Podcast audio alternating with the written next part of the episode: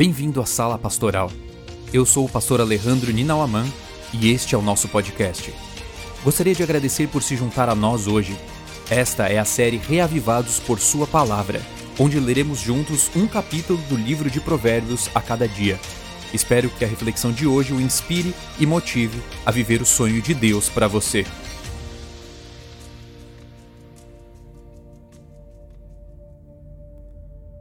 Capítulo 17 de Provérbios, texto da nossa reflexão de hoje, nos traz muitas orientações de sabedoria para que a família seja feliz. O verso 1 nos diz que melhor é um pedaço de pão seco, com paz e tranquilidade, do que uma casa onde há banquetes e muitas brigas. Todos nós sabemos que a verdadeira felicidade no lar, ela não é trazida pelos bens materiais, pelas riquezas mas pelos relacionamentos saudáveis, pelo respeito, pelo amor e pela harmonia que existe naquele lugar. Isso independe da condição financeira. O verso 9 diz que aquele que cobre uma ofensa promove amor, mas quem a lança no rosto separa bons amigos. E realmente, o perdão, ele é essencial para que uma família seja feliz. Todos nós somos seres humanos, erramos, Pisamos na bola em muitos momentos. Se não houver o perdão, os relacionamentos serão insustentáveis. O perdão, ele é fundamental para que haja amizade dentro da família. O verso 13 diz que quem retribui o bem com o mal jamais deixará de ter mal no seu lar. E o verso 14 diz que começar uma discussão é como abrir brecha num dique. Por isso, resolva a questão antes que surja a contenda. Realmente os relacionamentos, eles devem ser recíprocos.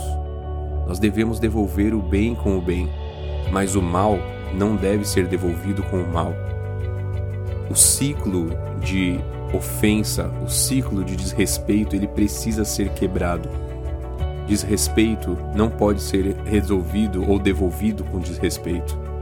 Enquanto alguém não se posicionar para que haja uma mudança de atitude com relação às atitudes negativas, é claro.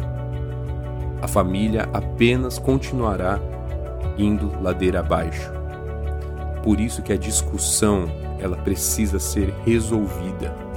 Não podemos deixar que as diferenças, que ah, os pensamentos contrários, eles cheguem ao ponto de se tornarem uma discussão.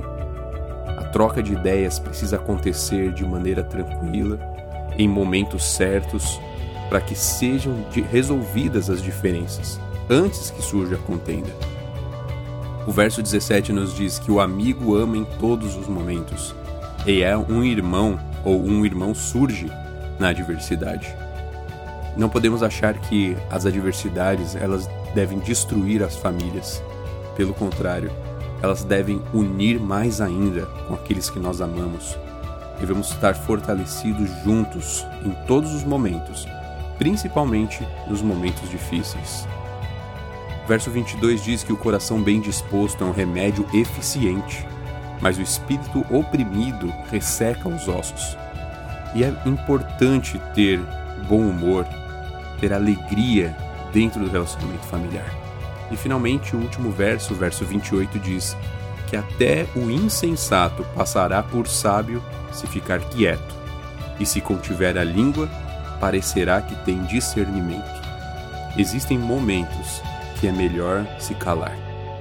Existem momentos que o silêncio será a melhor alternativa para que a família não seja prejudicada, para que uma discussão não vá avante, para que uma contenda seja resolvida.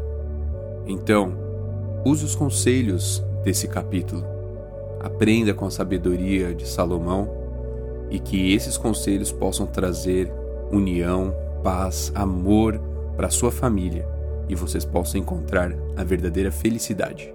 Um grande abraço para todos vocês.